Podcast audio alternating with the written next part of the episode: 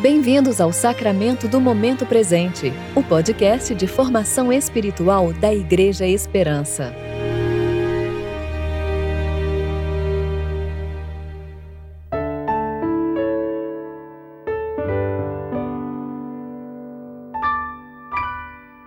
Hoje é segunda-feira, 28 de junho de 2021, tempo de reflexão do quinto domingo após o Pentecostes.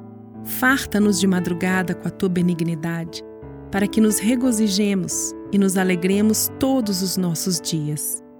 Salmo 90, 14. Eu sou Júlia Ribas e vou ler com vocês a reflexão de Emerson Amaral referente a 1 Samuel, capítulo 23, versículos 14 a 18.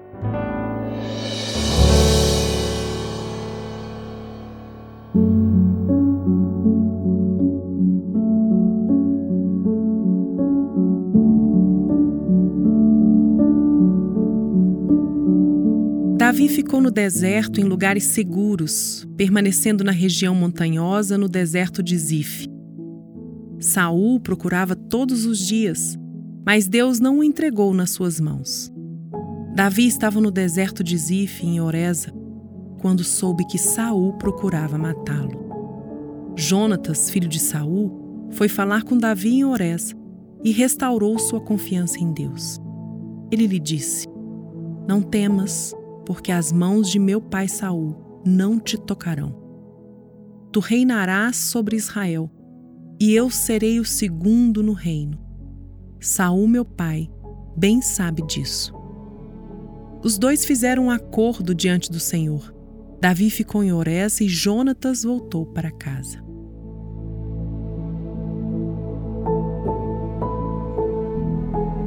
Mais um capítulo da história de Saul o Rei Louco.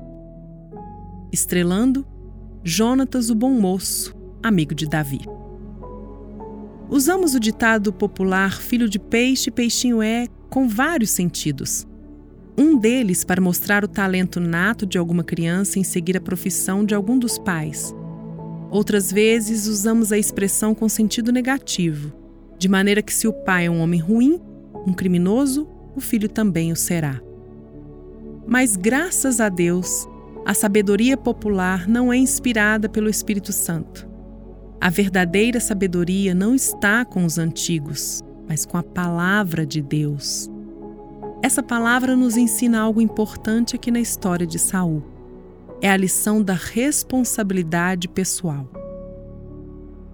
Todos nós passamos por situações difíceis ou somos influenciados por pessoas ou pensamentos contrários à vontade de Deus.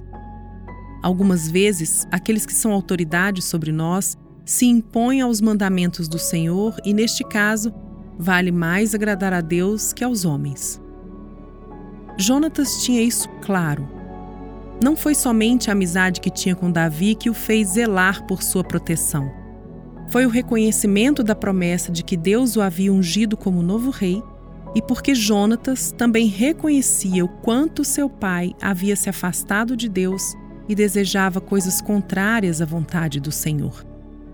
Ele não permitiu que as atitudes e opiniões de Saul sobre Davi determinassem o modo como ele próprio agiria em relação ao ungido de Deus.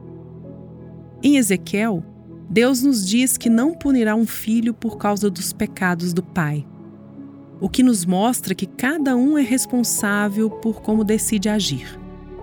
Não podemos nos contentar em dizer para nós mesmos que fizemos mal a alguém porque fomos obrigados, porque fomos maltratados, porque estávamos com medo, raiva, sede de justiça ou mera submissão cega. Jonatas não usou de sua posição para evitar de assumir sua responsabilidade como pessoa. Ele poderia trair Davi a qualquer momento, alegando estar honrando seu pai. Quantas atrocidades já se repetiram na história mundial que foram realizadas pelas mãos daqueles que sequer tinham qualquer razão para fazê-lo, mas estavam apenas cumprindo ordens. Como cristãos, no que quer que façamos, não podemos nos calar diante de situações de injustiça e maldade. Deus nos fez indivíduos morais e responsáveis. Nenhuma ideologia, regulamento ou rede social nos obriga a maltratar ou humilhar pessoas.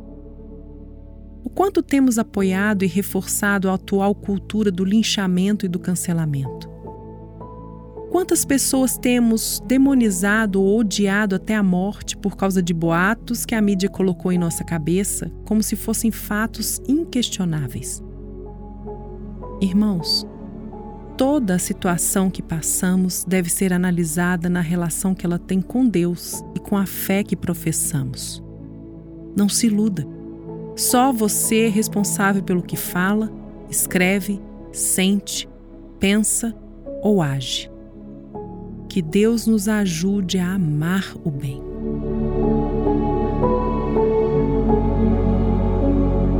Oremos. Ensina-nos, Senhor a viver como filhos de Deus.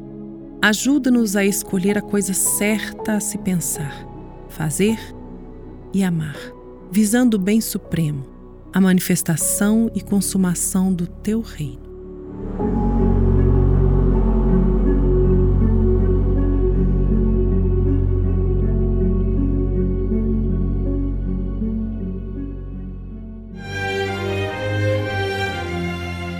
Você ouviu o Sacramento do Momento Presente, o podcast de formação espiritual da Igreja Esperança.